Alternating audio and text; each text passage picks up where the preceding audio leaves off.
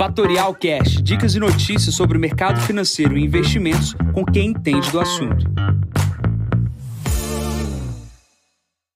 Bom dia, Jansen Costa, assessor de investimentos da Fatorial. Vamos para mais visão de mercado, hoje número 598. Hoje é dia 14 de outubro, 6h50 da manhã. Final da semana, mercados reagindo positivamente a números ruins de inflação. O que, que está acontecendo? Começando aqui pela China, a gente teve um aumento de casos de Covid durante essa semana. Obviamente, os mercados não gostaram, porém fecham a semana no campo positivo. Falando aqui de China e de Japão ao mesmo tempo, Nikkei está fechando aqui essa semana com 3,25 de alta aqui nesta sexta-feira. O mercado de minério de ferro cai 0,57%, mantendo praticamente estável durante a semana inteira, mas a gente teve dados vindo da China com relação à inflação, que veio na casa de 2,8% ao ano, uh, na inflação ao consumidor, e o que mais pressionou esse núcleo de inflação foi alimentos, que subiu 8,8% ao longo de um ano. Tá? Lembrando que alimento é o pior impacto para a China neste momento. Mas, obviamente, um dado de inflação tão baixo frente a uma inflação global muito grande mostra que a China está em outro, outro nível, né? Não, é comparável a nada.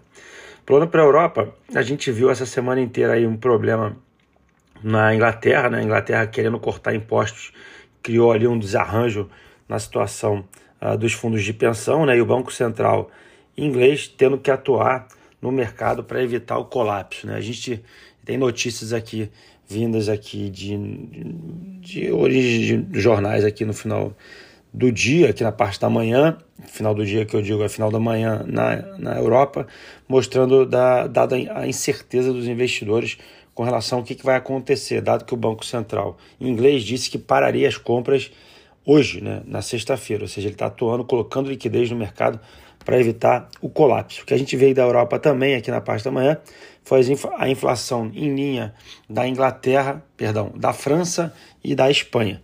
Outro dado que me chamou a atenção foi o dado de exportação e importação, né, comércio, é, da zona do euro contra o mundo inteiro. Né? Como é que a zona do euro está é, necessitando de importar mais do que exportar.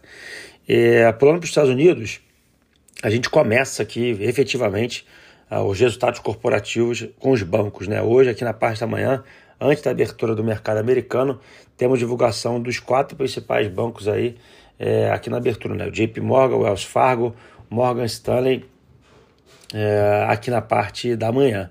O que está chamando a atenção dos investidores nesta sexta-feira e, obviamente, nesse fechamento de, de, de, semana foram os dados de inflação que saíram ali na quarta, que foi feriado aqui no Brasil, e na quinta-feira, é, que vieram ruins, né? Os dados foram, não foram positivos.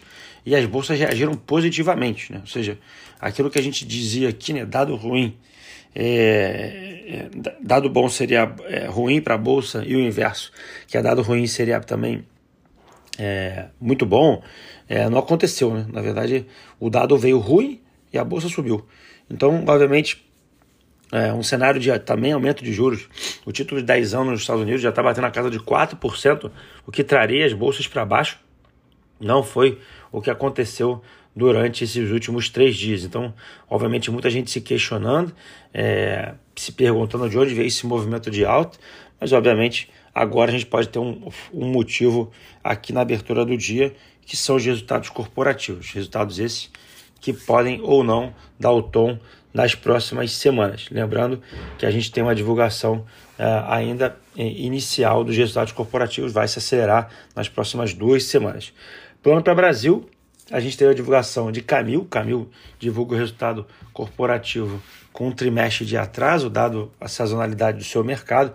É, o lucro caiu anualmente 11,8%, porém no trimestre contra trimestre mostra uma recuperação de Camil. Né? Camil subiu 9,1% a sua lucratividade de tri contra tri, é, e o resultado de receita subiu 21,5% também de tri contra tri, mostrando que a empresa veio de um ano passado muito ruim e uma melhora nos últimos trimestres.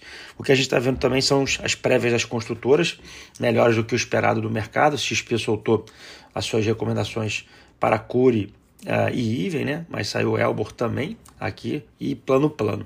É, a gente tem nesse final de semana o primeiro debate do segundo turno e temos divulgação de pesquisa eleitoral aqui na manhã de hoje, tá? Nós temos vendas do varejo a serem divulgadas aqui na parte da manhã no Brasil e também nos Estados Unidos. Acabei esquecendo de comentar. O que chama atenção durante essa semana foi é, no mercado brasileiro é, a queda do petróleo que saiu de casa quase 100 dólares para 93, mas os preços da Petrobras subiram. Também chama atenção é, Braskem, Braskem que era o papel que estava R$ 27,00, bateu ontem próximo a R$ 37,00, dado o anúncio da sua possível venda né, da empresa. É, então foi o grande movimento da semana em ações. O que chama atenção também foi o PCA divulgado ontem com uma queda de 0,29%, e isso mostra ainda o terceiro mês com deflação aqui no Brasil. Lembrando que os preços de combustível da Petrobras estão defasados na casa de 22, 23% no mercado internacional. Bom, na agenda de hoje, 9 horas da manhã, temos uma pesquisa eleitoral e às 9 e meia da manhã temos vendas no varejo nos Estados Unidos. Nesse momento, o S&P opera com 3.666 pontos, cai 0,50. O barril do tipo Brent opera na casa dos 94 dólares, em queda também. O VIX na casa dos 31 pontos. E o título de 10 anos nos Estados Unidos operando na casa dos 4%, né? 3,92%. Bom, eu vou ficando por aqui, desejando a todos uma ótima sexta-feira. Encontro vocês na segunda para mais um podcast da Fatorial. Bom dia a todos, ótimos negócios. Tchau, tchau. E esse foi mais um Fatorial Cash. Para mais novidades e dicas sobre o mercado financeiro e investimentos, siga Fatorial no Instagram, @fatorialinvest. Para conteúdos exclusivos, entre no nosso Telegram, Fatorial News Informa. Para saber mais sobre a Fatorial, visite o nosso site fatorialinvest.com.br.